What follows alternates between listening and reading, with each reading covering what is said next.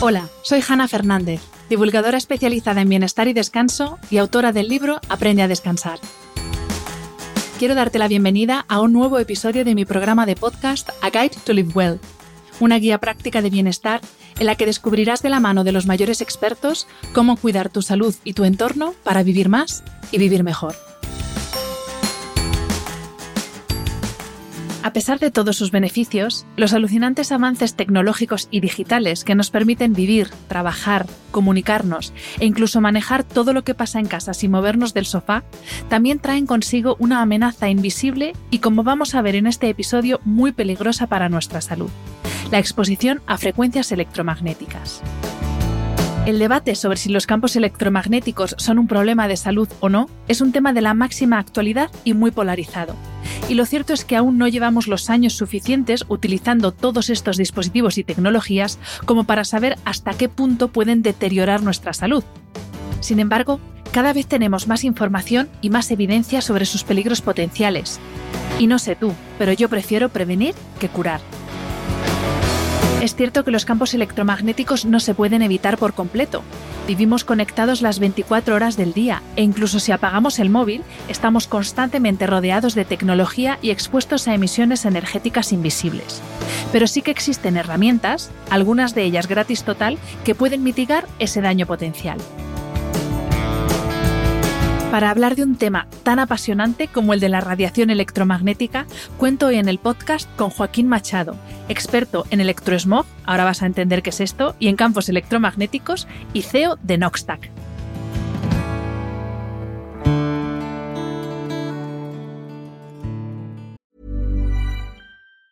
Ever catch yourself eating the same flavorless dinner three days in a row? Dreaming of something better? Well, HelloFresh is your guilt-free dream come true, baby. It's me, Kiki Palmer. Let's wake up those taste buds with hot, juicy pecan crusted chicken or garlic butter shrimp scampi. Mm. Hello Fresh. Stop dreaming of all the delicious possibilities and dig in at HelloFresh.com. Let's get this dinner party started.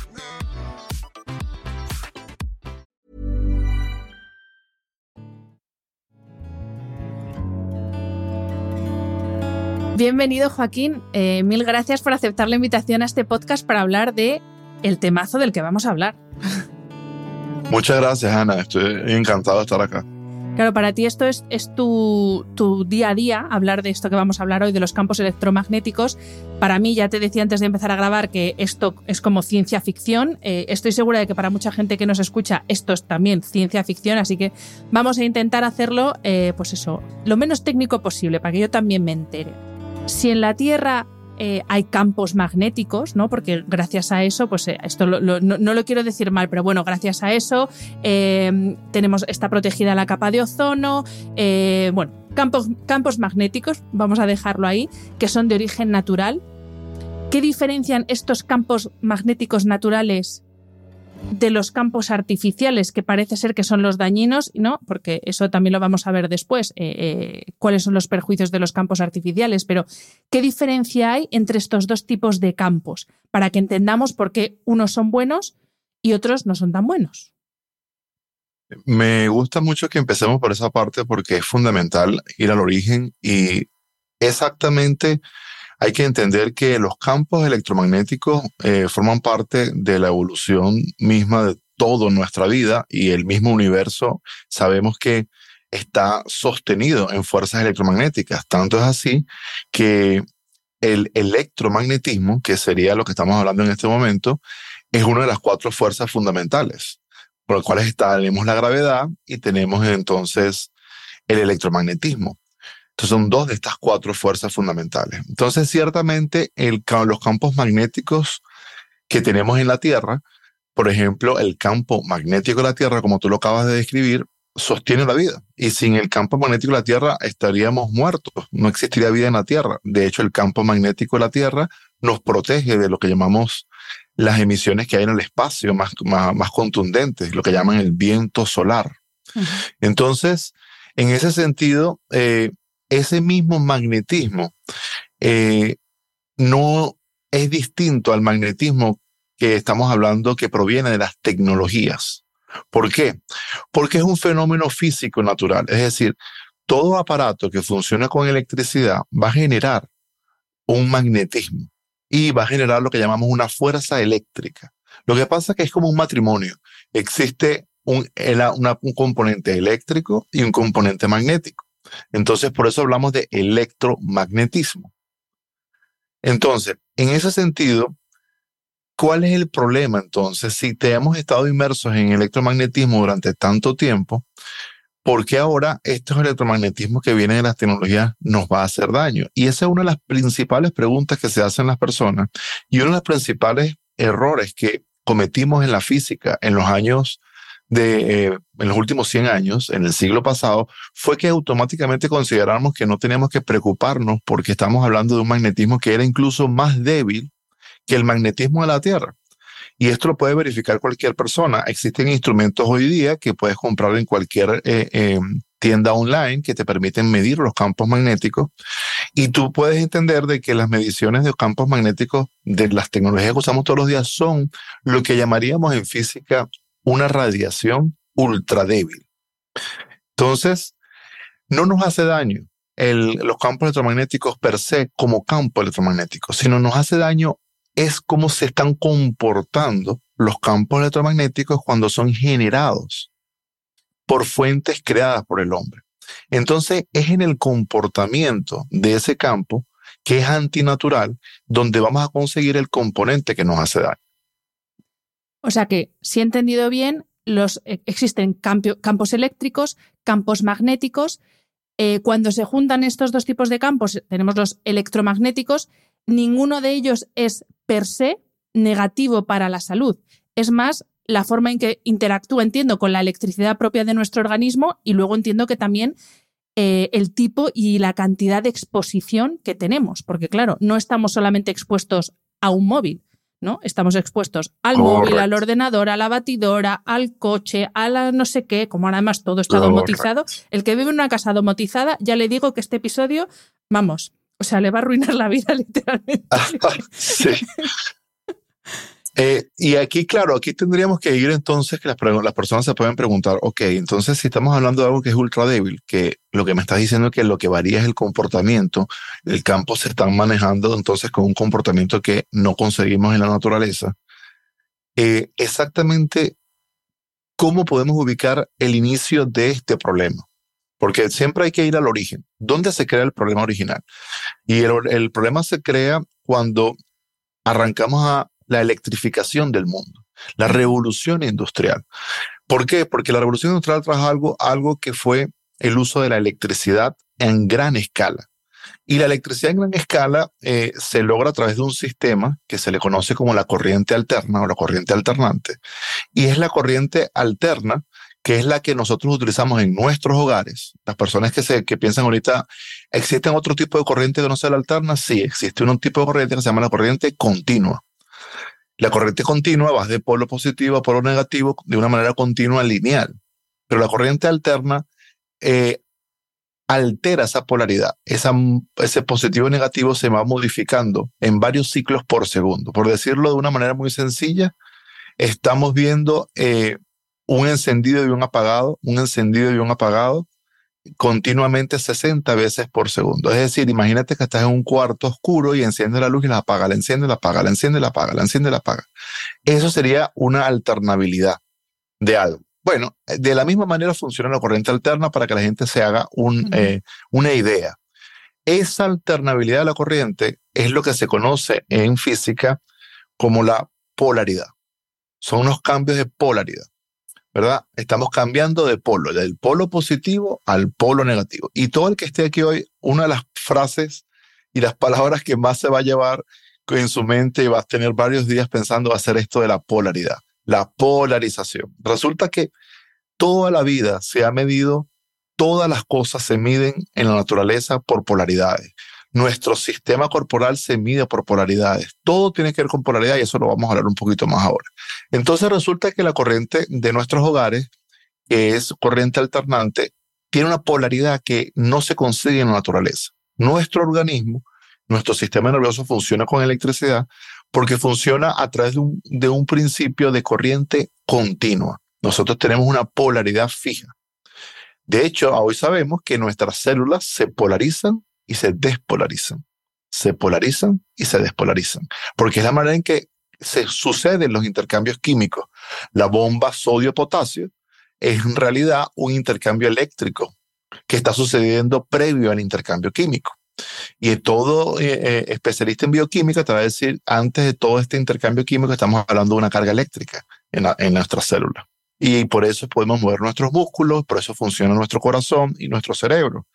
Y es la razón para que cualquier persona eh, hoy va a entender algo. Es la razón por la cual nosotros en la medicina convencional vamos a ver que los dos principales estudios para que un médico inmediatamente determine que una persona se encuentra con un estado de bienestar o un estado de malestar va a ser un estudio electromagnético. Y ese estudio electromagnético no, no, eh, todos lo hemos vivido de una u otra manera en algún momento. Si a usted le han medido el pulso cardíaco, en realidad el sistema está midiendo el pulso eléctrico. Y un electrocardiograma es el estudio del comportamiento eléctrico de tu corazón. Si hay algo, una anomalía allí, el, eh, el médico va a decir, aquí hay un problema en este corazón, aquí hay un problema en este sistema cardiovascular, y lo determina por analizar el funcionamiento eléctrico de tu corazón. Entonces eso es un estudio electromagnético. Igual sucede con el electroencefalograma, cuando estamos haciendo un estudio del cerebro. Entonces, toda esta electricidad es un principio de polarización. Lo que sucede es que esta red eléctrica en nuestros hogares no es eh, la mismo tipo de polaridad, sino es esta polaridad artificial. O sea que el conflicto, ya para, voy a sacar aquí como otra quote, el conflicto entra entre em, esos circuitos eléctricos. No quiero decir electricidad artificial, pero como tú has dicho, es un fenómeno físico, entonces no es artificial, pero digamos, esa electricidad generada por el hombre eh, cuando interfiere con la electricidad propia de nuestro organismo, que es la que permiten eh, la que permite, perdón, eh, todos esos procesos químicos que permiten que nos movamos y que vivamos, ¿no? Ahí es donde tenemos el conflicto. Así. Correcto. Y yo tengo muchos amigos míos físicos, ingenieros, que es que me decían, hombre, es que por primera vez alguien me está hablando con algo que tiene coherencia, porque ¿cómo es que estamos hablando de una electricidad que es, artificial si la electricidad está moviendo electrones que no los ha inventado el ser humano, sino son electrones de una fuerza que está presente en, en el espacio? Y ciertamente es así. Entonces, es exactamente lo que tú acabas de describir, el fenómeno que tenemos que comprender. Ahora, ¿qué sucede? Que, Ana, hay un segundo componente que ha traído más de este problema de salud, que no es solamente la red eléctrica en nuestros hogares, sino que hubo una revolución que se le conoció la revolución de las telecomunicaciones. Entonces, claro, ¿qué sucede? Tienes por un lado la electricidad alternante en nuestros hogares ¿Y qué pasa con esta electricidad alternante? Pónmelo en contexto práctico, Joaquín. Bueno, te lo voy a poner en contexto práctico. Ese, hay un cableado eléctrico en las paredes de tu hogar y ese cableado eléctrico mueve electrones. Es lo que llamamos electricidad. Pero resulta que cuando hay un movimiento, hay un voltaje, hay una tensión eh, eléctrica, se genera alrededor del cable y lo que quiero que las personas se lo imaginen como una burbuja. ¿Qué es una burbuja? Algo que está envolviendo ese cableado eléctrico. Esa burbuja tiene la propiedad de entrar al, interior del hogar. Es decir, es una burbuja de campos eléctricos y campos magnéticos. Más campos magnéticos que eléctricos porque eh, el magnetismo tiene la propiedad de penetrar la materia, de atravesarla. Entonces, entra al interior del hogar. Si usted tiene muchas cosas conectadas en el hogar, usted tiene un amperaje mayor, por tanto, ese amperaje, se lo dice cualquier electricista, le está consumiendo más electricidad, pero además está generando una burbuja más grande alrededor del cableado eléctrico de tu casa. La gente tiene muchas cosas conectadas en la cabeza de la cama y resulta que tiene una burbuja muy grande que envuelve su cabeza, envuelve su cuerpo e incluso gran parte de todo su, su, torso corporal. Y eso lo está envolviendo en un magnetismo que tiene la, el comportamiento de corriente alternante, que ya sabemos que no es cómo funciona nuestro cuerpo. Y ahí hay una incompatibilidad práctica.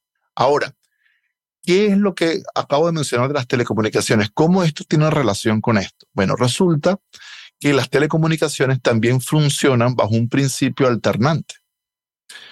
¿Cómo es eso, Joaquín? Bueno, resulta que eh, el, cuando desde que Marconi inventó la radio, o al menos a él le dimos la patente de la radio como el inventor de la radio, eh, descubrimos que podíamos enviar información a gran distancia polarizando las ondas electromagnéticas a nuestra eh, eh, discreción.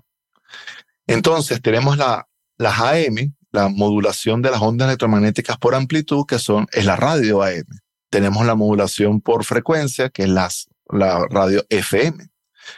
Y tenemos la, lo que llamamos una modulación digital, las telecomunicaciones modernas.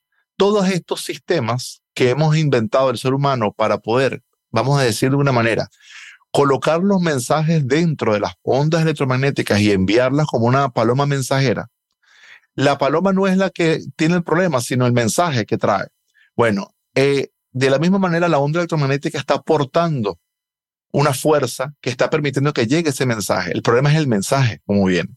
Entonces, la forma en que nosotros colocamos el mensaje en la onda es lo que llamamos eh, la manera en que nosotros codificamos ese mensaje, lo hacemos por un principio de polarización. Y esa polarización nuevamente vuelve a crear un comportamiento de esta fuerza electromagnética que es anómalo al funcionamiento. No solamente, ojo, Hanna, no solamente tiene que ver esto con el cuerpo humano, esto tiene que ver con todo sistema biológico, con toda especie natural. Por eso hay una alteración en la migración de las aves, por eso hay alteraciones y hay colapso en las colmenas en las abejas, por eso hay tanta, ah, tanta alteración en tantas especies y eh, todo esto tiene que ver por el mismo principio. Entonces tenemos electricidad y telecomunicaciones funcionando en un principio que es contrario al principio natural. Claro, porque lo mismo alguien que nos escucha eh, se ha quedado con lo que decíamos al principio de los cables, ¿no? Y de ese cableado que tenemos en el cabecero de la cama, pero al introducir el componente comunicaciones nos estamos refiriendo básicamente al wifi, la radio, por supuesto, pero vamos, básicamente es a la conexión wifi, que yo creo que es como la madre del cordero que ya vino a rematar ¿no? el problema que teníamos. Y aprovecho esto para preguntarte de dónde proceden eh, los campos electromagnéticos a los que estamos expuestos. Por eso, para entender, porque si no, si hablamos de telecomunicaciones, lo mismo alguien piensa, ah, bueno, pues estos serán las antenas esas que hay por ahí por el monte. No, no, no, es que eh, estamos rodeados. Entonces, ¿cuáles son esas fuentes, por ejemplo, las que tenemos en el hogar? Mira, eso es muy importante. Hay que eh, ponerle darle un contexto de prioridad, de comprensión sobre las cosas que tenemos que tener más cuidado.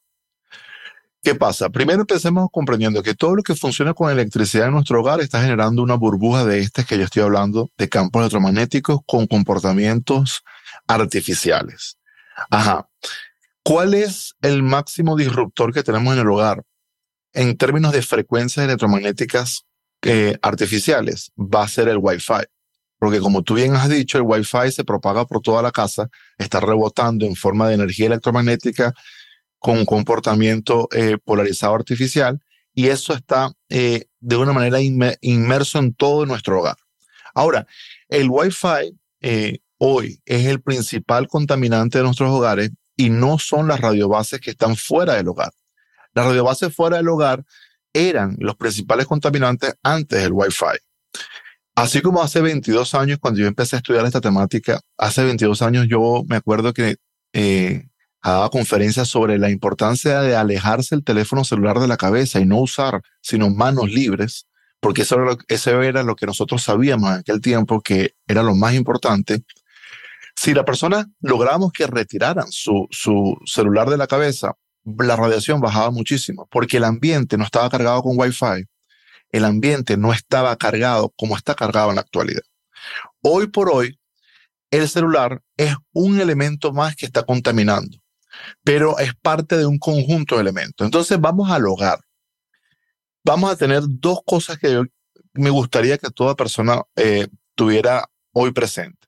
El primer componente es la cercanía que tú tengas a un electrodoméstico y la permanencia que tú tengas a, ese electrodoméstico, a ese electrónico en tu hogar, va a determinar que de esa cercanía estarías absorbiendo mayor radiación artificial. Recordemos que estamos hablando de artificial solo para definir el comportamiento artificial eh, de, ese, de esa fuente. Quiere decir que yo he tenido personas que su principal problema se encuentra en que están eh, en una zona de descanso, son personas mayores donde están inmersos en teléfonos móviles, están cargadores, radiodespertadores, eh, todo lo tienen encima y todas ellas están inmersas en, en esa burbuja. Pero hay gente que vive en su cuarto, en su dormitorio, sin nada, sin nada electrónico conectado, cosa que está muy bien. Pero resulta que cuando se sientan en el estudio, en el estudio tienen todas las computadoras, tienen todas las cosas. Entonces, todas las cosas en el hogar las vamos a definir entonces por la cercanía que tenemos a ellas. ¿Por qué? Porque existen dos tipos de contaminación. Sin quererlo hacer complicado para las personas, yo quiero que eh, las personas se lleven aquí hoy en sus mentes que existen dos tipos de formas en que nos estamos expuestos a esto. Uno, por cercanía. Y esa cercanía tiene que ver con cuánto tiempo estás allí inmerso cercano a ese elemento. Y dos, entonces, por exposición de fondo. ¿Qué es exposición de fondo? Exposición lejana, que está presente en el espacio. La mejor forma de verlo, si usted tiene un Wi-Fi en su casa, ese es el principal contaminante. Eso emite más radiación práctica a nivel práctico en su hogar que la radiobase que esté eh, a dos cuadros de su casa. De hecho, hoy por hoy nosotros podemos medir eso con un instrumento y podemos mostrarte que la emisión del router es mayor que la radiobase que está a dos cuadras de tu casa. Y, ajá, pero si la persona se encuentra con ese router dentro del el dormitorio, existe una burbuja alrededor del router porque el router está funcionando con una gran cantidad de electricidad que esa burbuja hace que se genere lo que llamamos este campo cercano. Que, que la, la palabra campo hay que definirla muy sencillo. Es el espacio donde estas fuerzas que estamos hablando electromagnéticas están presentes. Y luego el, ese campo se termina en un determinado espacio y luego que se termina, ya tú no estás inmersa en ese campo cercano de ese dispositivo. ¿Qué sucede con los routers? Los routers tienen un campo, una burbuja que va a tomar de 3 a 4 metros de radio y se puede medir alrededor de él. Entonces, si una persona tiene el router en su cuarto, está inmerso en la en las emisiones de Wi-Fi del router de telecomunicaciones más en el campo cercano, que es una burbuja electromagnética. Si el router se encuentra en, la, eh, en, el, en, el, en el garaje o se encuentra en otro cuarto y ellos están en su dormitorio, ellos no están inmersos en el campo cercano del, del router. Ellos están inmersos solo en, el, en las señales de Wi-Fi de telecomunicaciones que viajan. ¿Cuál es la diferencia, Ana? La diferencia es la siguiente. Hoy estábamos hablando más temprano que la electricidad fluye y genera una burbuja. Lo mismo, todos los aparatos generan su propia burbuja. Entonces, nosotros no estamos inmersos en las burbujas de nuestro vecino, estamos inmersos en las telecomunicaciones que nuestro vecino está utilizando, así como él está inmerso en las nuestras. Existen entonces dos tipos de contaminación, una burbuja alrededor de los aparatos y unas ondas que viajan por el espacio. Entonces, las ondas que viajan por el espacio no podemos huir de ellas. Si estamos en una ciudad, vamos a estar inmersos en muchas señales de, 5G, de 4G, de Wi-Fi, del Bluetooth, de las radios y de todas cosas. Y a propósito de esto, Joaquín, entonces, eh, pregunta mm, de física que no tengo ni idea. Em, si estoy en un espacio cerrado, es diferente a si estoy en un espacio abierto, porque, por ejemplo, si vas yo, eh, la ciudad más próxima que tengo es Madrid. Si tú vas por Madrid, si vas por la calle, tienes, aparte de los wifis de todos los teléfonos con los que te cruzas, el wifi de los locales, wifi de los autobuses. Aquí, digamos que se dispersa esa burbuja, es menos densa, no sé cómo decirlo, que si estuviéramos en un espacio cerrado, o, o es, igual de, es igual de perjudicial. Eh, va a ser igual de perjudicial. Eh, la diferencia va a estar, eh, obviamente, que cuando tú vas pasando por la ciudad, hay partes en la ciudad donde hay mayor concentración porque hay más gente, hay más cosas conectadas. Y la otra cosa que pasa muy por debajo de la mesa y nos pasa mucho cuando estamos en Madrid, cuando estamos en cualquiera de estas ciudades, es que existen las líneas de media tensión que están portando la corriente alternante para los mismos vecindarios y las personas no se dan cuenta que a veces están en un parque y pasa una línea de media tensión o de alta tensión incluso y están inmersos en estas burbujas que son más potentes, que no tenemos en nuestro hogar, porque eso no es una corriente que nosotros no, no, no, no podemos usar en nuestra casa. En nuestra casa no podemos usar la alta tensión. Por eso eh, eh, las compañías de electricidad convierten, transforman esta electricidad a una, tensión menor. Entonces, lo que pasa cuando estamos en la ciudad hay que tener presente dónde usted se sienta. No se siente al lado de un cuarto eléctrico. En una estación de bus, no se ponga pegado a un lugar donde sea de electricidad, que diga de alta tensión. El riesgo no está en que diga alta tensión que usted se eh, vaya a electrocutar. El problema está en que usted está, está parado al lado de algo de alta tensión, usted está inmerso en esa burbuja potente, tu sistema inmunológico se va a afectar. Entonces, hay que estar presente. La gente, cuando vaya por las calles, esté presente dónde se recuesta, dónde se sienta a conversar. Vea su entorno. No es lo que eh, usted está viendo. Eh, imagínense burbujas alrededor de las cosas que usan electricidad. Ahora, aquí hay algo más. ¿Qué pasa con la 5G? ¿Qué pasa con lo nuevo? Yo quiero dejar esto como muy, muy claro se ha multiplicado la cantidad de señales en los ambientes. Hoy vamos a cualquier parte en, Madrid y vamos a tener docenas y docenas y docenas de señales de Wi-Fi en la, en la ciudad. Vamos, yo a, a, un departamento y el departamento tiene la señal que llega de esa persona, de su casa, más otras 15 que llegan de, de, de afuera.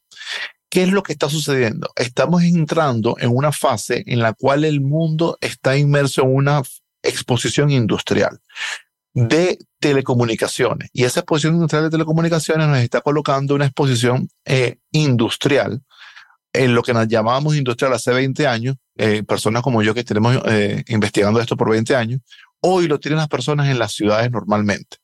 Entonces, no hay manera de huir de esto. Ahora, lo que sí tú puedes hacer, y hay cosas que tú puedes hacer, es hacer que tu casa, tú tengas las cosas de mayor uso eléctrico fuera del dormitorio para que tú no estés inmerso en las burbujas cercanas. Y tú puedes hacer otras cosas, tú puedes apagar el, el, el Wi-Fi eh, en la noche y apagas esa burbuja, apagas ese impulso eléctrico. Tú puedes hacer muchas cosas que van a derivar en que tú bajes la inmersión en burbujas de campos alternantes. Lo que tú no vas a poder hacer y es, improbable es que tú vayas a estar en un lugar donde no hayan telecomunicaciones. Siempre vas a estar inmerso en esto. Y hay otra cosa más importante. ¿Cuál es el principal agresor que tenemos en el cuerpo? El celular, porque las personas llevan el celular o el móvil con ellos en el cuerpo. Entonces, hay que evitar que las personas y los niños, las mujeres que estén, eh, eh, que están gestando, eh, bebés que estén que tengan siempre el teléfono cerca, eso no es necesario. Y eso les está colocando una inmersión directa en impulsos electromagnéticos de burbujas muy agresiva. Entonces, hay que tener hábitos más saludables. Eh, no poner a cargar el teléfono al lado de la cabecera de la cama y todos estos factores. Luego vamos a hablar de qué podemos hacer, porque a mí siempre en, las, entrevistas me gusta primero contar todo lo malo y luego ya en la parte final lo bueno de, vale, si esto tiene solución, vamos a ver qué podemos hacer. Pero eh, ya hemos explicado eh, esta explicación más técnica de esos aspectos físicos, de qué es este tipo de radiación. Y ahora te quería pedir que nos explicaras exactamente cómo se traduce el efecto de este tipo de radiación en nuestro organismo, porque las consecuencias a nivel salud son de lo más, de lo más diversas, desde dolor de cabeza, problema digestivo, envejecimiento, por supuesto, problemas de sueño, problemas en la piel, infertilidad. Eh, entonces, ¿qué es lo que hace o qué efecto tiene esta radiación en nuestro organismo para que afecte bueno, eh, de forma integral a todos los sistemas, a todos los tejidos, sin piedad ninguna.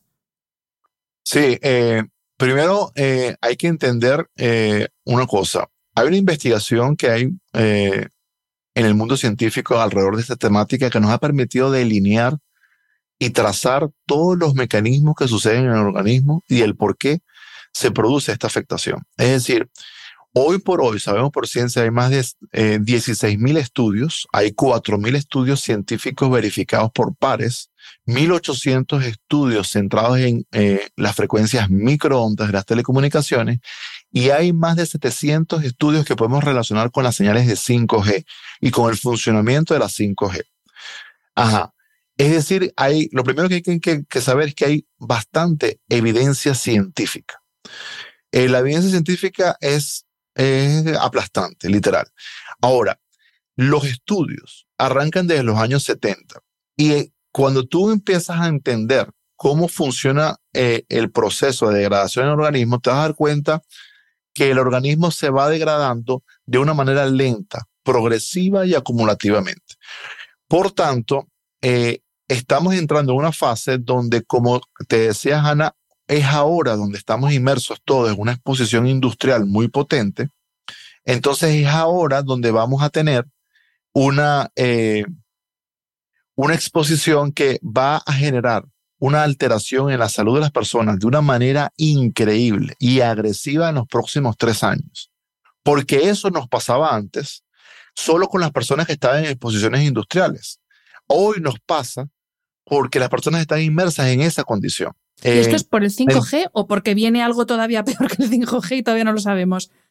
Eh, por las dos cosas. Ah. Vamos, ya vamos a hablar de, vamos a completar esa, esa, idea. sí. Ajá. Entonces, ¿qué pasa? ¿Dónde, eh, ¿Por qué esto es tan, por qué esto nos altera? ¿Dónde se arranca esto? Bueno, en los años 70, el Instituto Karolinska de Suecia y el Departamento de Dermatología, con el profesor Ole Johansen a cargo, especialista en dermatología, uno de los institutos que tienen más premios Nobel en medicina y que ha tenido grandes eh, eh, progresos en descubrir trazados de mecanismos fisiológicos asociados a, factores ambientales, eh, se, descubrió lo que se conocía como una dermatitis de las pantallas de los computadores.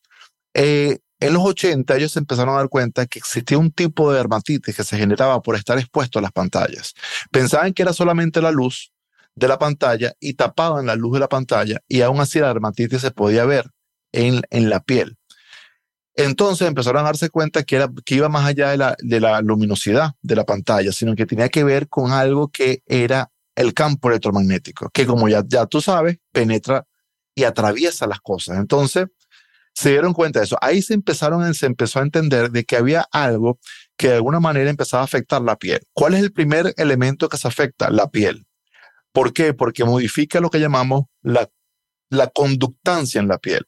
Entonces, al modificar la conductancia en la piel, la gente empieza a tener síntomas en piel, reacciones alérgicas en piel, o empiezan a tener sensaciones inusuales en la piel, un hormigueo, una sensación de pullas, de puyazos, de pinchazos en la piel, empiezan a tener eh, cierta sensación como que adormecimiento en ciertas áreas de la piel, empiezan a tener síntomas externos, donde algo pasa que tú no sabes qué es, crees que te duele aquí bajo la nuca o crees que te duele en la parte eh, trasera de la espalda y es por algo inusual y resulta que tiene que ver con campos electromagnéticos.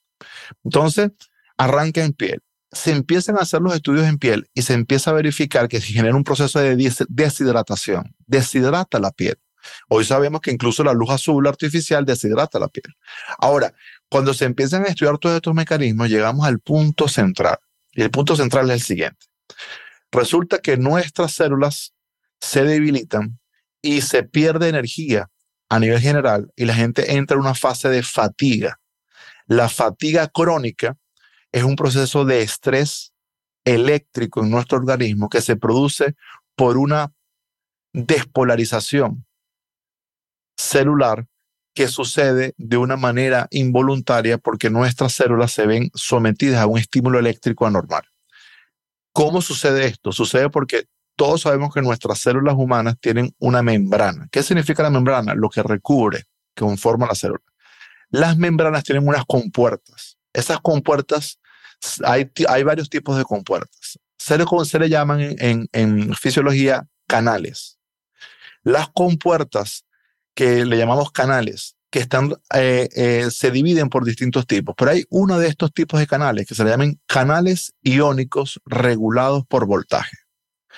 Esos canales iónicos regulados por voltaje son compuertas que se van a activar exactamente como lo dice la palabra, por electricidad. ¿Qué sucede? Que entonces esos canales se abren y se cierran para que pasen ciertas sustancias. Hay uno de estos canales que está dedicado al paso del calcio. Se llaman los canales iónicos regulados por voltaje de calcio, canales iónicos de calcio. ¿Qué sucede? Que se, descubrió que la exposición a la polaridad alternante que traen las partículas que portan esta radiación de las fuentes artificiales abre las compuertas, los canales iónicos regulados por voltaje y entra mucho calcio al interior celular.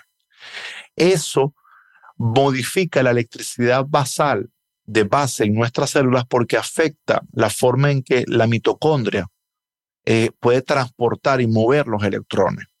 Entonces, en ese momento que tenemos demasiado calcio intracelular, se modifica la polaridad de nuestras células, baja lo que llaman el potencial eléctrico celular la persona se fatiga y eso tiene una menor capacidad de eh, eh, la célula de poder producir energía fácilmente.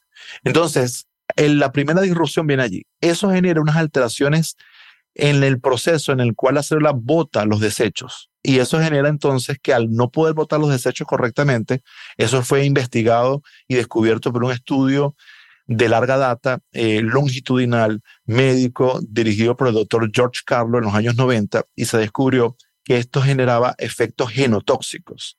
¿Qué significa genotóxico? Que va modificando el comportamiento genético de nuestra célula y va a derivar en enfermedades que aunque la persona no tenga el gen que induce esa enfermedad, entonces se va a generar esa enfermedad por modificaciones genéticas en la célula, por esta alteración en su comportamiento y una pérdida de la capacidad de botar desechos y de tener el correcto funcionamiento.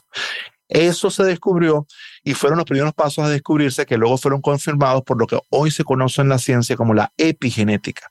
La posibilidad de que una célula se comporta distinto a lo que su gen original le estaba dando como un comportamiento. La epigenética es entonces la comprensión de que el medio ambiente modifica los genes.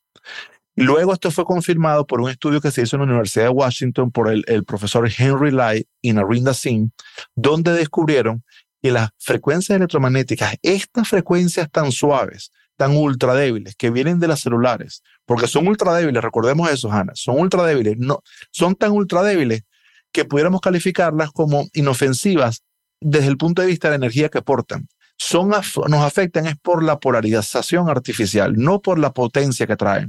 De hecho, por eso es que están catalogadas dentro de la ventana que en la física se le conoce como las radiaciones no ionizantes.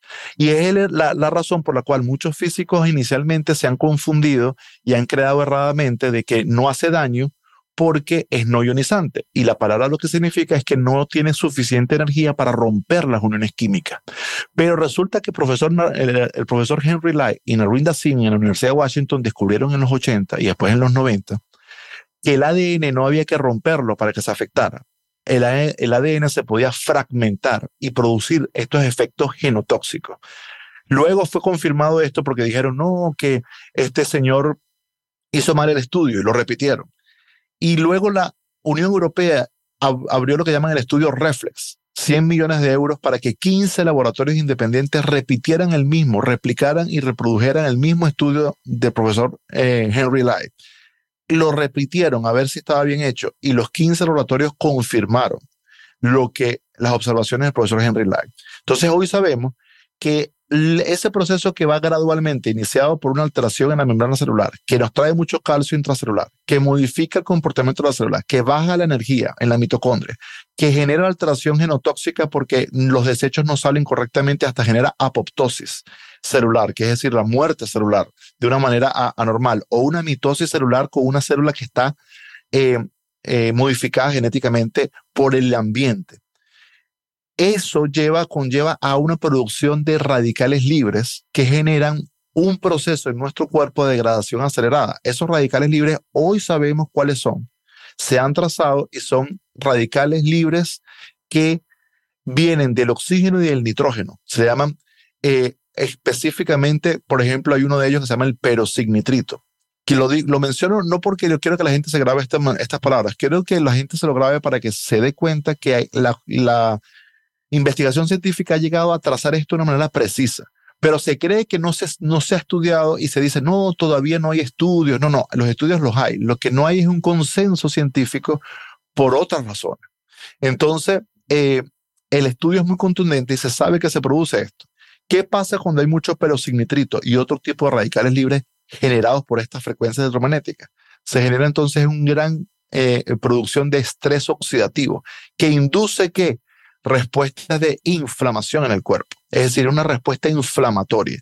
Es decir, que las frecuencias electromagnéticas no nativas, artificiales, lo que producen en nuestro cuerpo es inflamación. Ahora, esto no se, no, no se detiene allí porque estamos hablando de las células, pero como tú sabes, Ana, eh, yo puedo hablar de células, pero si hablamos de los órganos, ya podemos verlo de otra manera. Si hablamos del sistema nervioso, hablamos del sistema hormonal, si hablamos del sistema endocrino o hablamos del sistema cardiovascular, vamos a estarlo analizando ya en macro. Mm. Y yo te puedo analizar esto desde ese nivel de los sistemas y podemos ver otro tipo de afecciones que ya se han observado. Solamente quería verlo en las células porque es donde arranca el problema. Bueno, es que al final eh, los órganos que componen los sistemas, esos órganos están compuestos por células, o sea que ahí está la- eh, el origen de todo. Eh, evidentemente eh, afecta a todos los sistemas, pero sí que me gustaría, Joaquín, que nos centráramos en eh, el sistema nervioso, porque en este podcast, y bueno, yo mi- el contenido que yo comparto está muy centrado en sueño y en descanso. Y ya nos has adelantado algo al hablarnos del dormitorio, pero sí que te quería pedir que nos explicaras exactamente el efecto que esto tiene sobre el sistema nervioso, que a la vez va a afectar directamente a nuestro descanso, tanto por esas burbujas de las que nos hablabas como por, la alteración de ese equilibrio en el sistema nervioso. Entonces, I'm Sandra, and I'm just the professional your small business was looking for. But you didn't hire me because you didn't use LinkedIn jobs. LinkedIn has professionals you can't find anywhere else, including those who aren't actively looking for a new job but might be open to the perfect role, like me. In a given month, over 70% of LinkedIn users don't visit other leading job sites. So if you're not looking on LinkedIn, you'll miss out on great candidates like Sandra. Start hiring professionals like a professional. Post your free job on linkedin.com/people slash people today. vamos por aquí, por el sistema nervioso. Sí, mira, eh, eso es muy, muy importante. El sistema nervioso es el eje central del cuerpo a nivel de eh, mantener la homeostasis corporal. Toda la salud y todo el sistema eh, colapsa si el sistema nervioso se ve alterado. De hecho, el equilibrio entre el sistema nervioso simpático y parasimpático es clave en el bienestar. Si tú pierdes el equilibrio del, del sistema y estás en modo simpático todo el tiempo, no está bien. Y si estás en modo parasimpático, tampoco está bien. Es un, es un balance. Entonces, el sistema nervioso funciona como un sistema eléctrico. El sistema nervioso eh, es el que coordina todo el cuerpo y de hecho hoy sabemos en neurociencias que el cerebro forma parte del sistema nervioso y no es al revés. No es que el sistema, el cerebro tiene un, sistema nervioso, no, es al revés. El sistema nervioso es el que coordina y tiene el cerebro. Entonces, ¿qué pasa? Como tú sabes el descanso y como tú sabes toda la función cognitiva del ser humano, eh, se puede ubicar perfectamente en el cerebro. Ahora, el cerebro entonces está eh, eh, eh, integrado y forma parte de este sistema nervioso. Y si el sistema nervioso se afecta, el cerebro se afecta. Entonces, existe algo que se llama el sistema neural. Sistema neural es la combinación de analizar las neuronas en sí y los nervios en sí mismos. Si la neurona como una unidad y el nervio en sí mismo. En el sistema neural vamos a tener una modificación que va a suceder por estos campos electromagnéticos. La polarización artificial de estas partículas lo que hace es que genera un proceso de estímulo anormal al sistema nervioso. Ese estímulo deriva en lo que llamamos una sensibilización del sistema nervioso a estas polarizaciones artificiales. Esa sensibilización eh, va a derivar en que existe un síndrome que hoy sabemos en ciencia que se le conoce como el síndrome de sensibilidad central. Cuando el sistema nervioso se ve sobreestimulado, por la razón que fuese, puede ser por fuentes metabólicas eh, que, la persona ha estado eh, teniendo eh, de una manera agresiva, una toxina, un químico, cualquier elemento externo que genere una sobreestimulación del sistema nervioso deriva en que se genere un síndrome de sensibilidad central. Que el síndrome de sensibilidad central genera una reacción inmediata de estrés nervioso que la persona no puede controlar. Es decir, no es algo que la persona tú le dices relájase y se relaja. De hecho, la persona puede estar y lucir que está relajado, está respirando y hay unos, los nervios están alterados, están los nervios alterados porque esa estimulación, como ya lo dije antes, genera una afectación tal en las neuronas que se inflaman, que por tanto deriva en una inflamación de los nervios. Entonces, la inflamación nerviosa es el, eje central de la alteración del sistema nervioso. Si tú tienes un sistema nervioso inflamado, entonces ese sistema no va a estar funcionando en ningún momento en estado relajado. Está siempre en modo de estrés. Entonces, esto, este estrés es fisiológico, no es psicológico, y es entonces lo que vamos a llamar como un electroestrés. Un electroestrés porque está derivado literalmente por exposiciones eléctricas.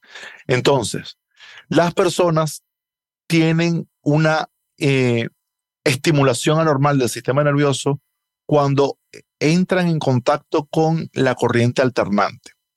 Si tú tocas con tus manos algo que está enchufado a la pared, en ese momento hoy sabemos que nuestro cuerpo es conductor. Es, tu cuerpo se va a cargar de esa polaridad anormal, esa polaridad alternante. Entonces, si tú agarras y eh, por eso se le dice a las personas, no cargue el celular tomado a la pared y esté usándolo simultáneamente, porque usted se está trayendo esa carga eléctrica y como su cuerpo conductor, usted se está cargando. Eh, eso hace que las personas entonces tienen que entender de que hay una diferencia entre usar el, móvil eh, tomando corriente a la pared a usar el móvil tomando corriente de una de estas baterías portátiles. ¿Por qué? Porque ahí hay una modificación y es distinto.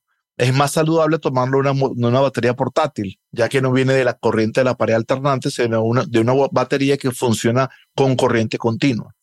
Entonces, la, en, la, en, el, en el hogar, el sistema nervioso nos está siendo alterado porque estamos continuamente inmersos en estas burbujas, pero también estamos tocando electrodomésticos que están enchufados a la pared. Entonces, lo que la persona tiene que entender es que el sistema nervioso se altera por eso. Ahora, eso, ese electroestrés puede derivar en un problema mayor. Y ese problema mayor va a conllevar varios factores vamos a verlo en el descanso porque es lo que tú me estás, me estás preguntando. ¿Qué pasa con este eh, electroestrés? Va a producir una alteración de las frecuencias cerebrales. Nosotros los seres humanos para poder descansar necesitamos que nuestro cerebro pueda tener la capacidad de bajar la frecuencia cerebral. Pero eso no solamente tiene que ver con el cerebro, tiene que ver con el corazón. Entonces, un, sistema nervioso alterado, sobreestimulado, impide que los latidos del corazón bajen. Hoy sabemos que el sueño profundo tiene todo que ver con unos latidos del corazón muy pausados. Sabemos que si yo duermo y, tengo unos latidos en 48, no es lo mismo que los tenga en 57 cuando estuve dormido. Obviamente hay un parámetro que me muestra que estuve más relajado en el sueño. Pero de la misma manera en el cerebro, la frecuencia tiene que bajar para que yo pueda de verdad descansar. Entonces, ¿qué es lo que está sucediendo? Que las personas entonces llegan al momento del sueño y llegan con una frecuencia cerebral que no logra eh, bajar, con unos latidos de corazón que no se logran relajar y como el efecto acumulativo se vuelve un estrés crónico y ese estrés crónico se extiende por muchos días, semanas, meses, un estilo de vida de años, y hay una fatiga crónica y un estrés permanente. Y esos dos componentes generan un estado de irritabilidad que luego se va descendiendo y en un proceso, un círculo vicioso porque se altera con una alteración hormonal y una alteración circadiana. Entonces, el cerebro eh, pierde la capacidad de, pasar por ciclos. Todo el cerebro siempre está funcionando por ciclos. Nosotros no tenemos nuestro cerebro siempre funcionando a la misma velocidad en el mismo punto durante todo el día. Tenemos unos bajones porque el, el cerebro tiene ciclos de 90 minutos y, y, va reciclándose. Por tanto, sabemos que existen tres grandes picos nuestros de gran lucidez mental durante el día y hay otros tres picos que son eh, de, digamos, eh, de un estado intermedio y hay tres picos de 90 minutos durante el día que son de eh, donde tu capacidad cognitiva está disminuida porque el, cerebro está reciclándose, aunque estás despierto. Y eso lo sabemos hoy por estudios en neurociencias. Y sabemos que lo mismo pasa cuando estamos dormidos. El, cerebro pasa por varias etapas, varios ciclos, y por eso tenemos el sueño ligero, el sueño intermedio, que sería el ciclo REM, y luego tenemos el sueño profundo. ¿Qué sucede? El cerebro debe pasar por esos tres ciclos de manera escalonada, bajar y volver a subir escalonadamente y volver a bajar. Y de esa manera cíclica es que entra. Debes entrar de sueño ligero a sueño medio, ciclo REM, de ciclo REM a ciclo profundo, de ciclo profundo a ciclo REM, de ciclo REM a ciclo profundo y así hasta que vuelvas a despertarte. Y eso tiene que ver con incluso hasta con la temperatura del cerebro. Sabemos que hasta la temperatura tiene que ver. ¿Qué sucede con el electroestrés? se pierde la regulación de la temperatura, se pierde la regulación de las frecuencias cerebrales, se altera el ciclo del cerebro y se pierde ese estado de relajación del sistema cardiovascular, por tanto el corazón no se relaja, porque se pierde algo que se llama la, variabilidad de la frecuencia cardíaca correcta. Entonces, todo esto altera el sueño de una manera tan potente que hoy por hoy es el principal agresor del sueño y las personas no lo, no lo tienen consciente porque no pueden ver la contaminación. Y Joaquín, estos dispositivos, eh, por supuesto, no hablo ya del teléfono, los dispositivos que llevamos, los típicos wearables que llevamos precisamente para medir el sueño, aunque no estén conectados a la corriente, ¿también interfieren en nuestro sueño? Mm, bueno, eh, existen mejores y peores. Yo, yo mismo, a través del tiempo, eh, una de, de, mis investigaciones ha estado centrado en sueño. Yo mismo uso eh, diariamente uno de estos dispositivos que miden el sueño y he podido medir otros en laboratorio, he podido medir otros y he encontrado que hay algunos que están pulsando continuamente una señal de Bluetooth. Otros la señal de Bluetooth es intermitente. Otros la señal de Bluetooth se activa realmente cuando la persona abre la aplicación móvil para descargar el, monitoreo. Esos son los mejores. Ese es el que yo utilizo. Ahora, eh, existe eh, una mala práctica que es las personas que utilizan los relojes inteligentes para medir su sueño y duermen con ellos puestos. El reloj inteligente está haciendo mucho más que simplemente eh, midiendo tu sueño. Él no sabe que no tiene que estar estando así, generando esos pulsos. El reloj inteligente no es tan inteligente. Y ciertamente no es tan bueno y no lo recomiendo que las personas duerman con relojes inteligentes. Ahora, los brazaletes, hay algunos brazaletes que también generan pulsos permanentes. Ahora, los anillos, como el que yo utilizo, esos anillos sí generan lo que llamamos un pulso de, baja intensidad de Bluetooth, que no es permanente, sino que es cuando tú vas a abrir la, aplicación y lo cargas. Cargas la información. Ahora, como tú sabes, Ana, yo soy especialista también en, controlar esta contaminación y una vez que tú controlas esta contaminación bajo la metodología que eh, mi equipo y yo hemos trabajado por años, esos monitoreos de, sueño no nos afectan porque ya todas esas señales las tenemos eh, filtradas. Pero ya ese es otro tema. Eh, pero ciertamente desde el punto de vista de la disrupción del sueño, estos otros dispositivos pudieran ser más puntualmente eh, de afectación. Ahora, en los sistemas como el anillo, de hecho, han pasado por estudios clínicos que han mostrado que no afectan el sueño y en realidad yo pudiera afirmar después de estudios que yo mismo he hecho que lo puedo confirmar en realidad no, no van a ser de una significancia de alteración del sueño. ¿Es el anillo Oura? Por, porque aquí si podemos facilitarle la vida a la gente, mejor, porque están eh, saliendo otros anillos y otros dispositivos, pero bueno, vamos a hablar de marcas que tienen un respaldo detrás. Bueno, mira, ese, eh, el Oura es el que yo utilizo y es el que yo he podido verificar, eh, como diríamos, el más conveniente dentro de todos estos dispositivos. Vale. Y por casualidad, ¿has probado el brazalete Whoop, que es uno que yo he utilizado? Allí en Estados Unidos es muy conocido, pero no sé si este está emitiendo constantemente, que me temo que sí. Sí, este eh, está emitiendo, no, no lo, eh, yo he tenido casos de personas con electro hipersensibilidad. Ya sabemos que el electroestrés se genera en algunos momentos en algunas personas un eh, estado de hipersensibilidad que pueden percibir todo y todo las altera de manera muy rápida y sí que he tenido personas que eh, lo han tenido hasta con este brazalete. Y tan pronto yo les he dicho, cambia Laura, eh, han visto la diferencia. Entonces, sí. Ahora, no va a pasar en todos, ojo. No es que no es tan agresivo en todas las personas, pero si eres electro hipersensible, sí lo vas a percibir. Vale. Y em, otros accesorios, por ejemplo, estoy pensando en los auriculares. Ya nos ha quedado claro que mejor hablar eh, con el móvil en el altavoz en vez de pegarlo a la cabeza, pero ¿los auriculares con cable mejor que los inalámbricos? Sí, eh, los auriculares con cable son, es lo mejor que puedes hacer. Hay unos auriculares que tienen un conducto de aire que transportan el sonido, además el sonido sale con mayor calidad y viajan por, eh, no es un cable que baja eh, que, sube hasta el auricular, sino que más bien un tubo de aire y el sonido sale desde abajo. Eh, son los mejores de todos porque eh, ni siquiera pasa un cable que conduce electricidad, sino es aire que lo que, lo que se transporta. Ahora, tampoco te voy a decir, Hanna, que no puedes usar los auriculares Bluetooth. Lo que sí tienes que entender es que de acuerdo a la sensibilidad que la persona traiga en el conducto auditivo, ese puede ser su principal fuente de tinnitus. El tinnitus es un zumbido en el oído y ahorita tenemos una masiva, y yo, yo, he participado en estudios de colaboración con médicos en, especialistas en tinnitus a nivel mundial y sabemos que el tinnitus está siendo producido en mucha gente por los auriculares de Bluetooth.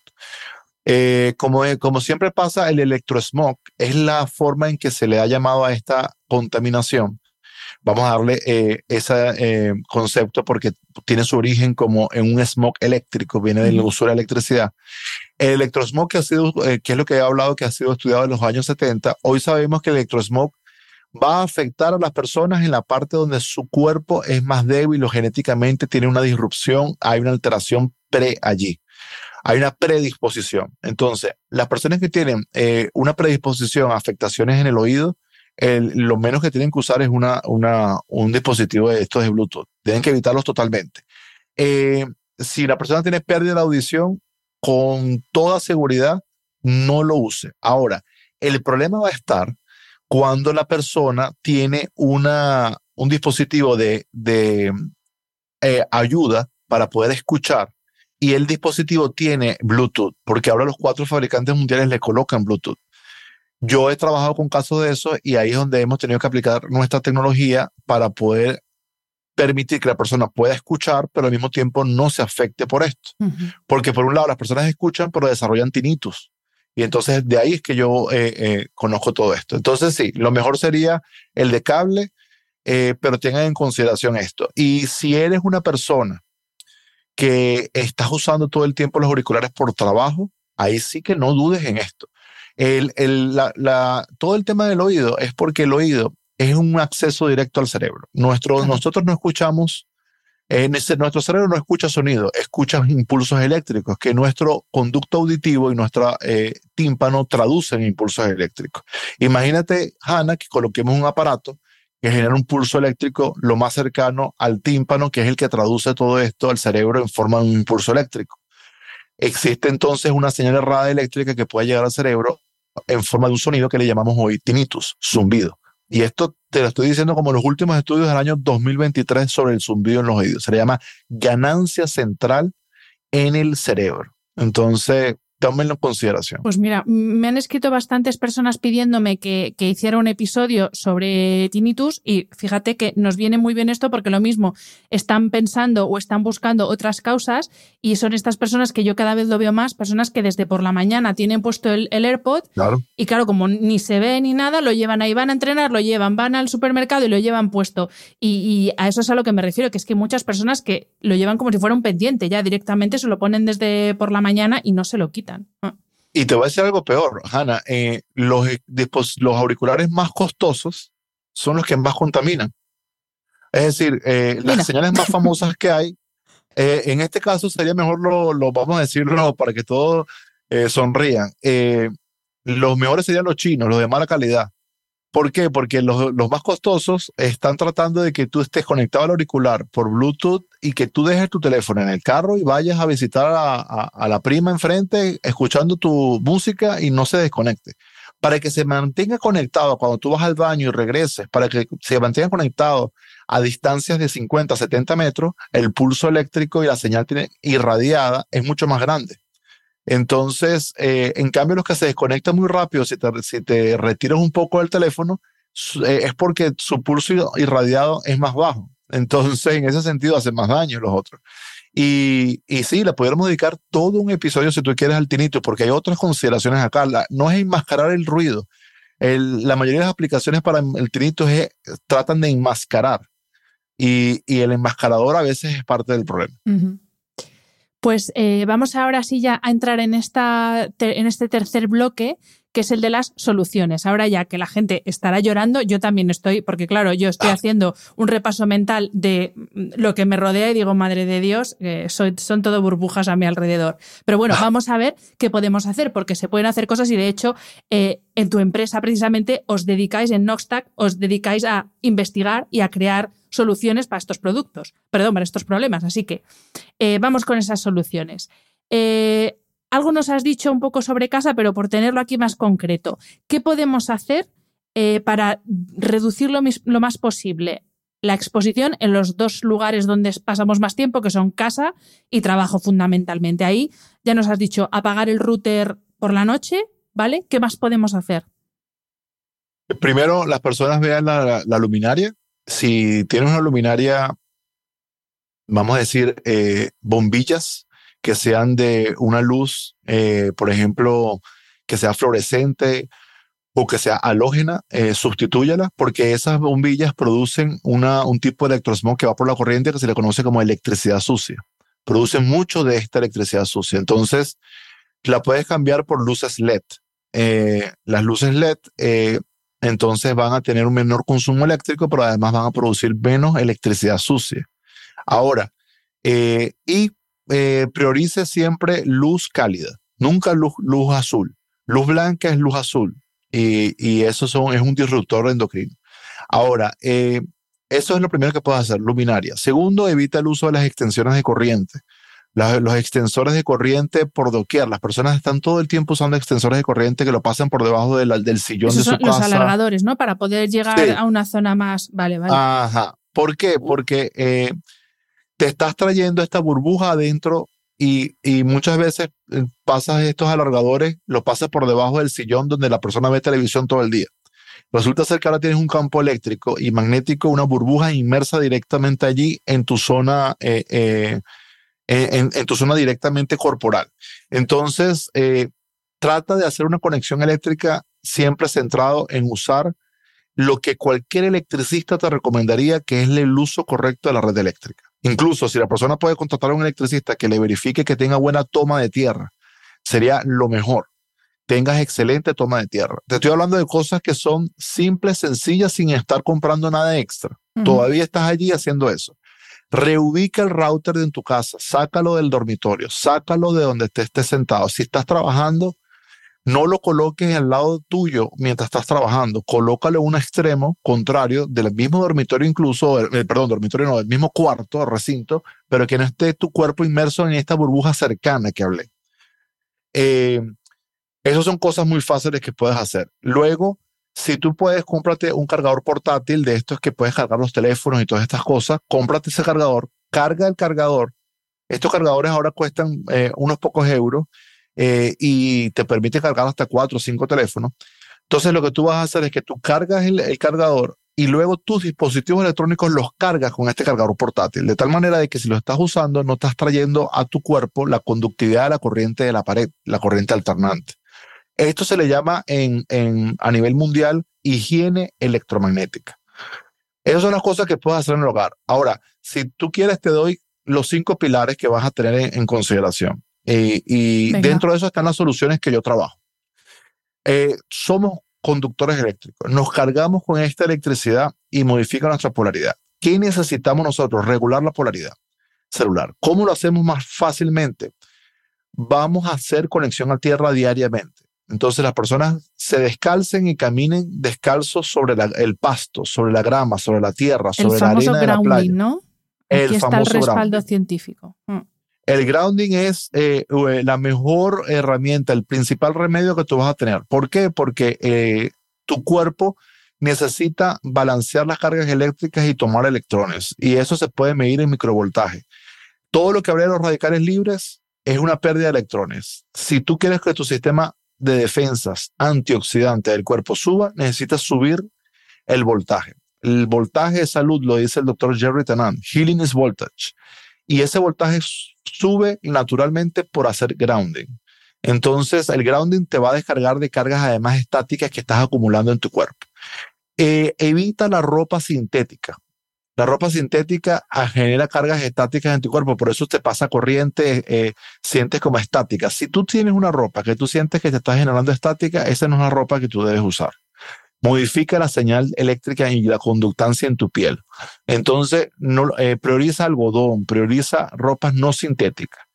Eh, las mujeres usan los leggings para hacer ejercicio, los yoga pants, y muchos de estos yoga pants prioriza las que sean de algodón. Nunca, nunca utilices estos sintéticos porque no estás eh, teniendo la buena conductancia en piel. Luego tienes alteraciones en tu piel y no sabes por qué. Y eso sucede allí. Y sobre todo, la fricción, y si usan leggings, si ustedes hacen ejercicio a las mujeres, se los digo porque la fricción del caminar le va a generar cargas estáticas en exactamente en las zonas más íntimas, más importantes de tu cuerpo, que no queremos modificaciones de conductancia eléctrica. Entonces, todo esto, muchas alteraciones que suceden en la, en la zona femenina, tienen que ver con alteraciones de la conductancia eléctrica básica que hay en la piel. No solamente por cuestiones de que, eh, vamos a decir, eh, los especialistas en piel hoy se dan cuenta que no es solamente lo que es evidente, hay algo más que no están viendo en la ecuación y es esto. Entonces, si tú haces estas cosas, ya tú estás bajando la carga eléctrica, ya tú no vas a estar cargando el celular en la noche. Tú lo puedes colocar en modo avión, lo puedes sacar del dormitorio. Lo puedes, no lo puede, hay gente que me dice, Joaquín, yo no puedo hacer esto. Tengo una madre que es muy mayor y me puede llamar en cualquier momento, vive en otro país. Yo les digo entonces, haz lo siguiente. Coloca tu teléfono encendido en la cocina. Si llaman, tú te vas a levantar y vas y lo tomas. Pero no estás en la burbuja del teléfono mientras él se está actualizando. Nunca lo pongas bajo la almohada, nunca lo pongas al lado de tu cabecera de la cama. Una pregunta, Joaquín, perdona. ¿De cuántos metros, centímetros estamos hablando de esta burbuja? ¿Qué, alcanza esta burbuja? Perdón. En el caso del celular va a ser unos 50 centímetros de radio alrededor del teléfono. Mínimo a 50 centímetros. Correcto. Eh, por ejemplo, si tú lo colocas, si tú tienes un televisor en, el cuarto, aunque esté apagado, tú lo colocas donde está el televisor, enfrente de tu, de tu cama, ya no estás inmerso en el campo cercano del teléfono. es muy distinto tenerlo enfrente que tenerlo a un lado, porque todavía estás inmerso allí. Y si lo tienes eh, tomando corriente, más todavía. Entonces, solamente con que lo colocas enfrente ya hace una diferencia. Perfecto. en el cuarto, si tú bajas la cantidad de cosas que tienes conectadas en la cabecera de la cama, desconectas eso, eh, va a ser mucho, mucho, eh, un descenso casi que del 70% de las cargas eléctricas. Entonces, puedes hacer muchas cosas en tu zona de descanso. Eh, haz una remodelación. Y otra pregunta, Joaquín, porque eh, sí que he visto que hay eh, distintos elementos, pues desde fundas de almohada, colchas, tapetes, digamos que accesorios de cama que o bien tienen toma de tierra o que están fabricados en unos materiales concretos que eliminan esos campos electromagnéticos. Eh, ¿Esto funciona? O sea, eh, sí, bien, o todavía no sabemos muy bien si esto funciona o no. Eh, hay unos que sí, otros que no. Los que, las tomas de tierra que son como sábanas que se conectan a la, red eléctrica, vamos a decir, por el, tomando la tierra de la red eléctrica. No lo recomiendo. Tenemos estudios mezclados porque hay ciertos efectos, sobre todo en los electrohipersensibles, que vienen con dolor de cabeza. Ahí de alguna manera nos estamos trayendo ciertas perturbaciones de la red eléctrica porque estamos entrando es una toma de tierra que pasa por un, un, cableado que, que, tiene que ver, comparte, coexiste con la red eléctrica de la edificación. Entonces, no te lo recomendamos. No son electrones eh, eh, tan saludables como los que tú crees que estás recibiendo. En ese sentido, no lo uses. Si se trata de un tejido que no está tomando eh, de la pared, sino es un tejido que, por ejemplo, existen tejidos que transforman el campo eléctrico en calor no lo están bloqueando, sino que transforman la carga del campo eléctrico, eso sí lo recomiendo. Trabajan bajo un principio más natural que tiene que ver con agua y ese principio más natural eh, lo puedo recomendar porque baja, eh, baja el campo eléctrico que tengas inmerso de corrientes alternantes y lo convierte en calor. Lo que no recomiendo son los que bloquean los bloqueadores, ropa, gorros, cosas que la gente se pone que son antirradiación, que bloquean. Yo vengo de, estudiar esto, yo trabajé con esto hace más de 15 años y eso eh, no es recomendable. ¿Por qué? Porque tú tienes algo que alrededor de tu cuerpo es la señalización celular, tiene que ver con el ambiente. Y sucede, eh, tus células, vamos a decirlo en dos platos, tus células hablan en las mismas frecuencias microondas de las telecomunicaciones. Y eso lo sabemos hoy por ciencia, se ha descubierto en laboratorio.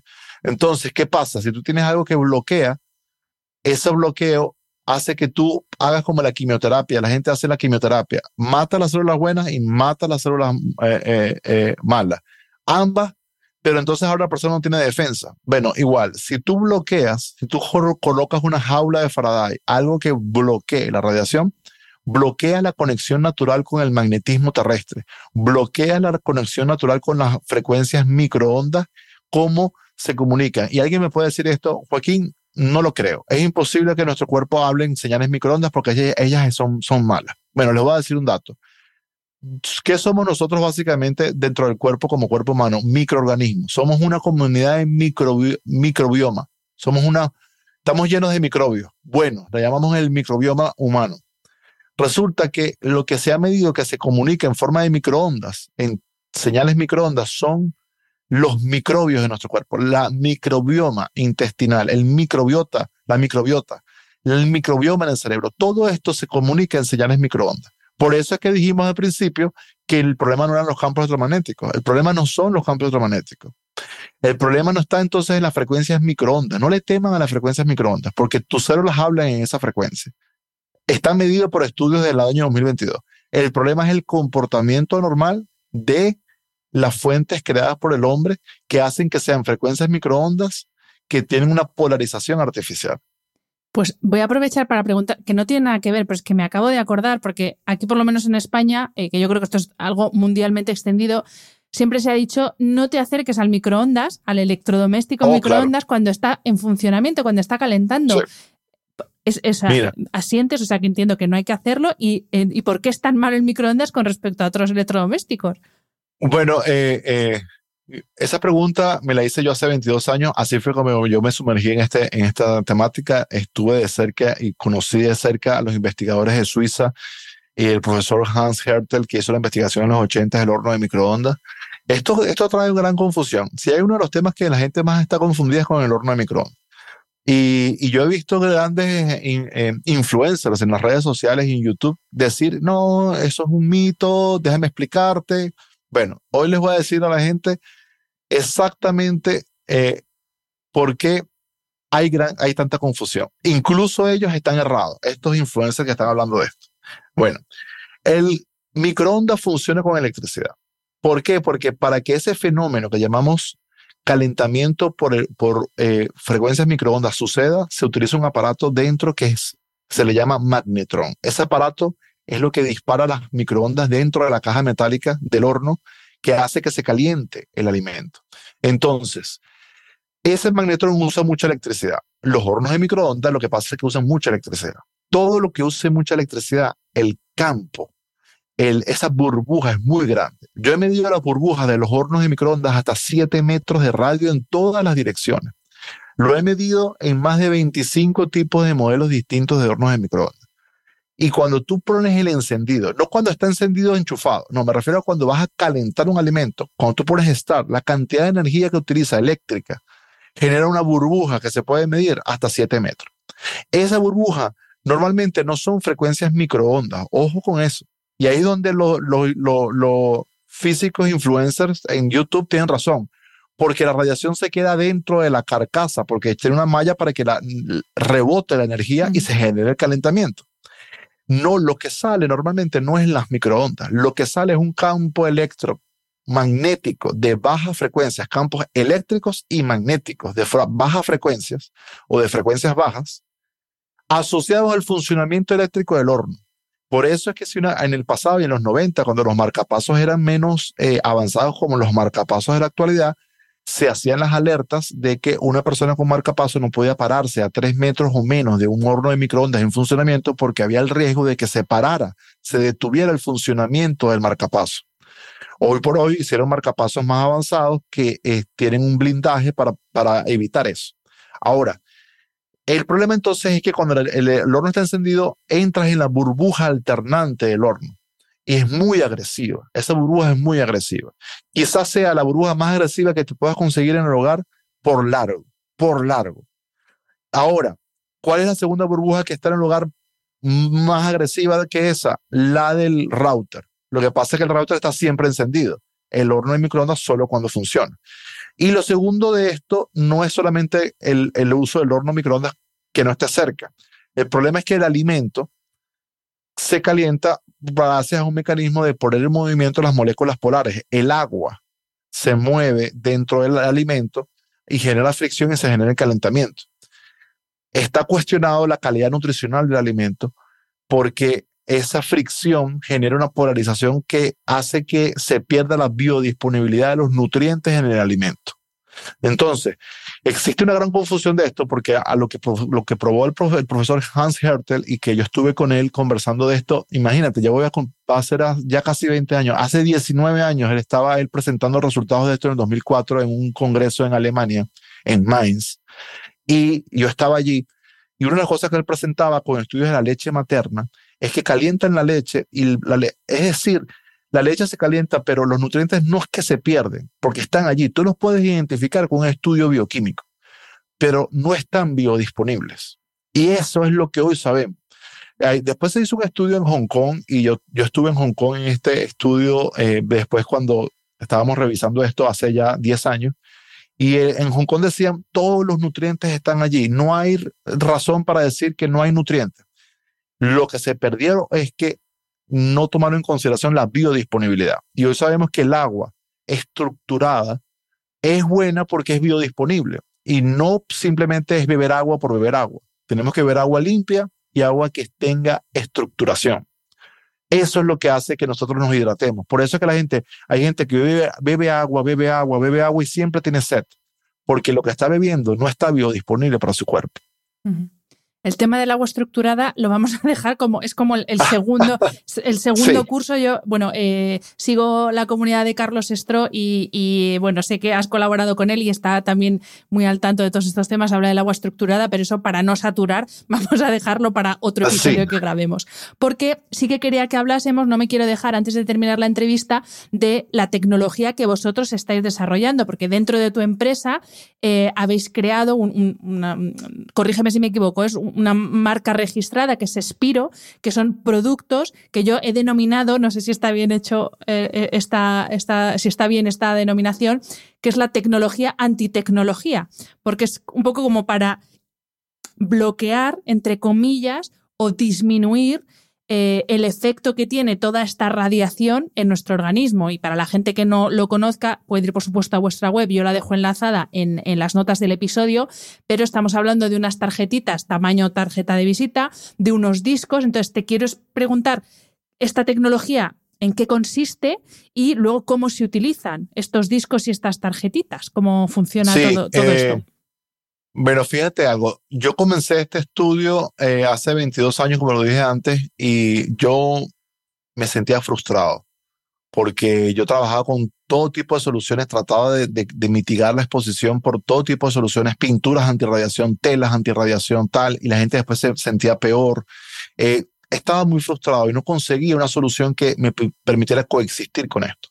Como mi esposa sufrió de electrohipersensibilidad y hace 16 años, cuando estábamos recién casados, ella como ingeniero sufría de esto y no sabíamos cómo hacer porque las soluciones en el mercado que habían de bloqueos al final no le daban calidad de vida, fue que arrancamos esto como un proyecto al, final, al principio familiar, después un, un proyecto con varios colegas científicos y luego una marca comercial. Esto porque es bueno en contexto porque no estamos hablando de esto, ni estoy ofreciendo un producto hoy día que viene porque se puso de moda en la pandemia, ¿no? Yo esto lo conozco hace mucho más tiempo de lo que la gente eh, eh, lo ha escuchado por allí. El, entonces, ¿qué vino con esta tecnología Spiro? Spiro es un fenómeno físico que se consigue en, el comportamiento de ciertos metales eh, en una dimensión muy pequeñita, que se llama la dimensión nanométrica.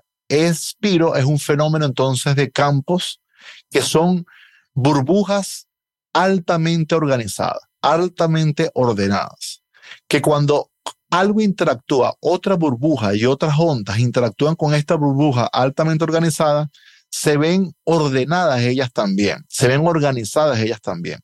¿De, ¿De qué manera? Bueno, vamos a decirlo como estamos hablando simple al principio, el comportamiento. Recuerda que el comportamiento es el problema de, las ondas, no la onda en sí. ¿Qué hacen las burbujas altamente ordenadas? Permiten eh, que estas burbujas que están llegando artificiales, estas ondas que están llegando artificiales, tomen un comportamiento natural, porque los campos espiros son campos altamente organizados naturalmente. O es decir, es una propiedad física natural de estos metales. Oro, paladio, titanio en una dimensión muy pequeña es un principio científico que patentamos a nivel mundial como un descubrimiento. En los años 2011 lo conseguimos, lo patentamos luego de las pruebas científicas y por eso es que hoy por hoy es un producto. ¿Cómo funciona la práctica para la gente estos campos organizados? Estos campos de espiro funcionan como un filtro. Es decir, es, ¿Cómo funciona esto como un filtro? Bueno, esto es un material que se ve eh, a la, a la luz de la gente, a la, vista, se ve eh, como una tarjeta, como un disco, eh, muy delgadito, pero que funciona como un filtro porque genera un campo organizado que cuando se interactúa en el espacio, genera un efecto acumulativo que va creciendo en el espacio que de, una, de alguna manera desintoxica el espacio de estos comportamientos artificiales. Eso ha probado en más de mil personas con electro hipersensibilidad tener calidad de vida, como mi esposa, que es la primera, que no podía soportar estar frente a un lugar que hubiera una señal de Wi-Fi. Hoy por hoy estamos en 200 señales de Wi-Fi y ella tiene calidad de vida. No podía ya hacer llamadas por teléfono móvil. Hoy lo puede hacer continuamente. Usa, usa teléfono móvil, usa un anillo Aura y tiene calidad de sueño cuando ya no lo tenía. Entonces, eh, la, la tecnología en sí está diseñada para filtrar estas emisiones. Como ya sabe, funciona por un principio de filtrado.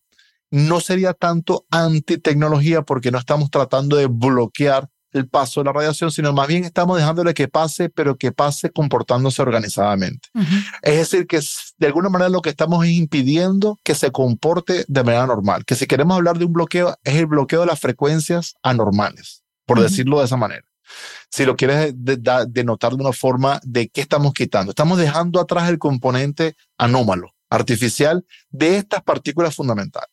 En, física la llaman despolarización. Nosotros despolarizamos la polaridad artificial para que tengan la polaridad natural de las partículas, de estas partículas fundamentales. Entonces, eh, es un filtro. Ahora, ¿cómo funciona? Bueno, tienes que colocarlo, no, no basta, no es una, esto no es un producto armonizante desde el punto de vista, no es una pirámide, no es un pendiente o un cristal que la gente coloque y da buena energía. Eso no, eso no protege a nadie. Tampoco eh, algo que genere gran absorción de radiación protege a nadie. Esto no es un esto no absorbe la radiación y se la traga, no. Eso es un mal concepto. Y esas cosas que les vendan por allí, que dicen que piedras que absorben mucha radiación, es posible que absorben más porque hay cosas que absorben más radiación que otras, pero no los está protegiendo. No cambia el comportamiento artificial. En cambio, los campos altamente organizados, espiros, sí lo cambian. Entonces, ¿qué necesitas para usar la tecnología? Acercar el material a las burbujas para que se filtren esas burbujas artificiales. Por eso tenemos una tarjeta para el móvil, tenemos una tarjeta, la misma tarjeta del móvil se puede usar en un, en un iPad, se puede usar en un portátil. Pero hay que llevar, hay que tenerla pegada al dispositivo, ¿no? pegada al dispositivo para que la burbuja que genera esté filtrada. Ahora, las ondas de telecomunicaciones se viajan por el aire. Entonces tenemos discos que pueden interactuar con todo el espacio y se filtra toda la onda. Por ejemplo, la gente me dice, Joaquín, pero yo tengo tu disco en mi cuarto, por tanto mi celular ya está filtrada la señal de, de 5G. Y le digo, sí, es cierto, lo hemos probado en laboratorio. Pero el celular funciona con electricidad y genera una burbuja, que es una frecuencia baja. Entonces, las ondas que viajan de telecomunicaciones son frecuencias altas y las burbujas son frecuencias bajas. El material espiro necesita estar interactuando con la frecuencia baja de la burbuja directamente. Pero para las frecuencias altas, el efecto acumulativo en el espacio ya te da el proceso de filtración. Entonces, es una maravilla porque te permite usar la tecnología eh, sin que tenga los efectos eh, de la polarización artificial. Eso no quita, Hannah, que la persona tiene que tener cuidado de no cargar el teléfono a la pared, de no, de no hacer, hacer conducción de la corriente alternante. Todo lo que dije antes son hábitos saludables que hay que mantener. Es lo que no puedes hacer y controlar, que son las señales en el ambiente. Esa perturbación que hay en el ambiente, lo que no puedes controlar, que Espiro te lo va a quitar de la ecuación. Entonces, por ejemplo, con los discos, yo ahora no podéis ver mi escritorio, pero tengo el móvil, ahora está en modo avión, o sea que entiendo que ahora no está emitiendo, ¿no? Pero tengo el ordenador, tengo la mesa de grabación. Yo tendría que tener el disco Spiro aquí a mi lado, entiendo, ¿no? Correcto, correcto. Tú tienes ahí, yo tengo acá el disco conmigo, eh, lo tengo acá frente al computador, tengo acá eh, eh, los distintos electrónicos que tengo, tengo aquí un disco y tengo la tarjeta en mi teléfono móvil. Entonces estoy perfectamente protegido tanto de las frecuencias bajas como de las frecuencias altas. ¿Y ese disco lo puedo poner en la mesilla de noche para que eh, haga su efecto mientras duermo? ¿También sería adecuado? Sí, de hecho tenemos estudios clínicos doble ciego, con estudios donde hay un grupo placebo y un grupo experimental que lo hizo un, un departamento de investigación de incluso de desempeño deportivo y mostró que el disco junto a la mesa de noche mejora la calidad del sueño. Y si lo colocas bajo la almohada, puede ayudar incluso a potenciar el sueño profundo y a regular los ciclos del cerebro. Pues tomo mucha nota de esto que me comentas para el tema del sueño, porque ya sabes que para mí es, como el tema fundamental y creo que muchos de los problemas de salud que tenemos actualmente vienen por un mal descanso y que a veces este mal descanso no, no depende de una mala higiene del sueño, sino de todos estos fenómenos que, que nos rodean y que, como tú has dicho al principio, no los podemos evitar, pero sí que podemos eh, de forma consciente eh, reducir. Eh, mucho el efecto que tienen sobre nuestra salud. Así, que me apunto esto concreto del sueño profundo, que es un poquito mi obsesión, mejorar el sueño profundo. Es clave, es la clave. Ese, es el eje central de la salud, es un buen sueño. Totalmente. Pues Joaquín, infinitas gracias. Llevamos hora y veinte grabando. Podríamos seguir aquí grabando mucho más tiempo, pero me ha apuntado varias cosas para, para seguir grabando porque es un tema interesantísimo y lo que digo, eh, hablamos mucho de alimentarnos bien, hablamos mucho de hacer ejercicio, de tener una buena higiene del sueño, pero no le estamos prestando la suficiente atención al entorno. Y al final, eh, eh, todo lo que pasa en el cuerpo, lo has dicho también, es química, es, electricidad y depende totalmente de lo que pasa en el entorno. Entonces, si no prestamos atención a lo de fuera, pues posiblemente algo falle. Así que gracias infinitas. Me ha encantado esta charla. Sí, a mí también. Muchas gracias, Ana, y con todo gusto podemos conversar en otros episodios. Lo haremos. Gracias, Joaquín. Con gusto. Espero que hayas disfrutado del episodio. Este programa de podcast es independiente y en abierto gracias al apoyo económico de marcas que apuestan por mi trabajo y confían en mí para ayudarles a comunicar su mensaje. Los expertos que aceptan mi invitación a intervenir en este programa no tienen ningún tipo de vinculación con dichas marcas a menos que se especifique lo contrario. Y todo el contenido de mi podcast, página web y redes sociales que haya sido patrocinado irá acreditado como tal. Gracias por ayudarme a que este proyecto siga siendo viable e independiente visitando la web de mis anunciantes, dejando reseñas, comentarios y valoraciones en las distintas plataformas de reproducción y compartiendo mi contenido en tus redes sociales. Mil gracias por estar al otro lado. Nos escuchamos en el próximo episodio.